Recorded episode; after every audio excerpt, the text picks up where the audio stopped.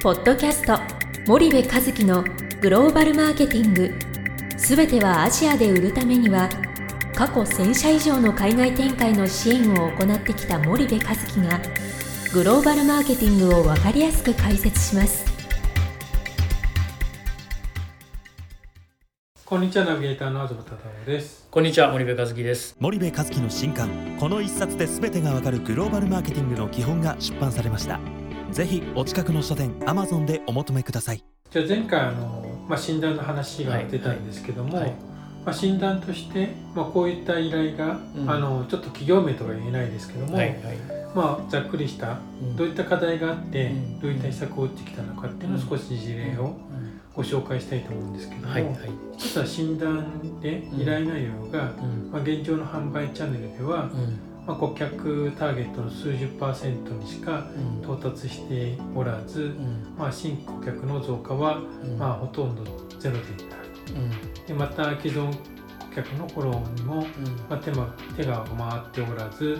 まあ、慢性的な悪循環が生じていたと、うん。でこれはまあ機械メーカーさんうん。でアジアだったんですけども、これに対してどういう対策を打たれたのかっていうのをちょっと森部さんからあ機械メーカーか、はい。えっ、とこれはあれか。課題がその症状がアジア全体で売り上げが伸びない。診断がそうですよね。あ症状がね。はい。で診断したら、まあ、現状の販売チャンネルでは顧客ターゲットの数十パーセントにしか到達してなかったってことだね。で新規顧客の増加がゼロで、はいはい。既存顧客のフォローにもてかまあそうそう。でこれね対策としては、まあ、各国でそのほぼ明確な理由がないままね1カ国1ディストリビューター制だったんですよ、はい。この会社。はい。はい。でまあその構造ではそもそも顧客ターゲットの数十パーセントにしかまあ到達できなかった物理的にね。うん。でえっとなのでその複数インダストリーが違うともちろんディストリビューターもこのインダストリーには強いけどこのインダストリーには弱いなんていうのがあるわけじゃない。はいはい。だからインダストリー別に、えーディストリビューターを分けたんですよ複数活用、うんうん。結構日本企業多いんですけどえっ、とその結局ど独占じゃなくて非独占なのになんか1社しか使ってないみたいうんなで理由もそんなにあんまり深くないみたいな。うんうんなんですけどとりあえずここに任せてやってみようみたいな。はい。あんまり他使うと申し訳ないしみたいなうんね、うん。けど何かあったら困るから一応非独占にしますねみたいなね、うんうん。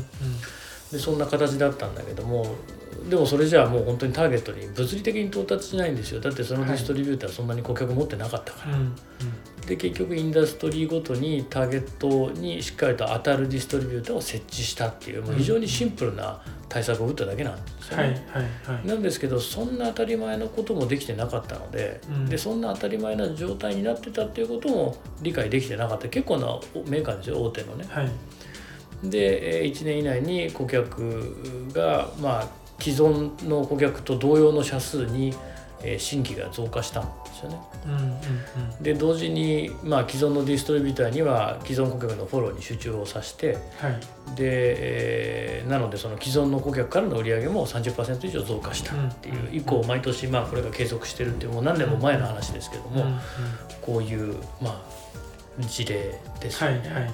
B2- B2C も1個いきますかうん。じゃあここれについてちょっともう少しお伺いしたいんですけど、うんまあこれはし診断に対してはうん。どう診断するんですか？みたいなうん。多分疑問が多分聞いてる人はうん。あると思うんですけれども、うん。まあ、森内さんなり、まあ、ちょっと調査の詳しいことというか、うん。どういう視点でうん。見ていくのかっていうのを少し共有してもらえればと思うんですが、あの基本的にはそのお客さんの現状の販売チャンネルを可視化するはい。っていうことがまあ一つなんですよね。はいで可視化するとお客さんの現状の販売チャンネルに対するファクト、うん。まあ、事実が明確になりますということじゃないですか、はい。でもこれだけじゃやっぱり基準値は持てないんですよね。うんうんその明確になったものが、えー10なのか50なのか100なのか何なのか分かんないので、うんうん。基準値をつかむためには、えー対象を探す必要があって、はい。でその対象になるのが、えーお客様が、えー主として競合と捉えている企業うんであって、うんでその主たる競合の販売チャンネルも同時に可視化するんですね。はい。でこれで初めて基準値っていうものができる。うん。お客様が、のチャンネルと競合その超競合のチャンネルが数値で分かるわけですから、はい。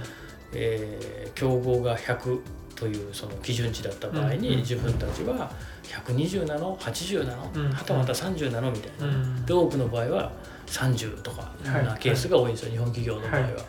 でさすがにどんなに商品良くても、うん。チャンネルのそのパフォーマンスレベル30じゃうん。勝てないよね。うん。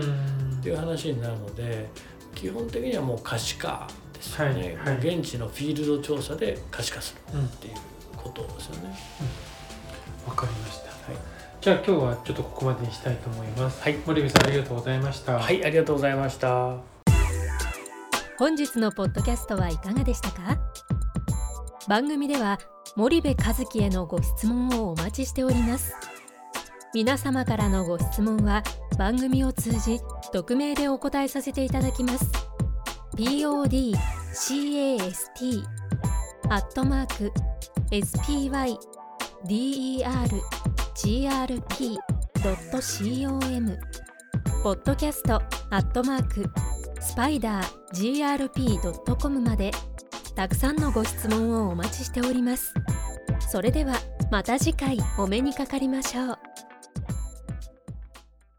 ポッドキャスト森部和樹のグローバルマーケティング。この番組はスパイダーイニシアティブ株式会社の提供によりお送りいたしました。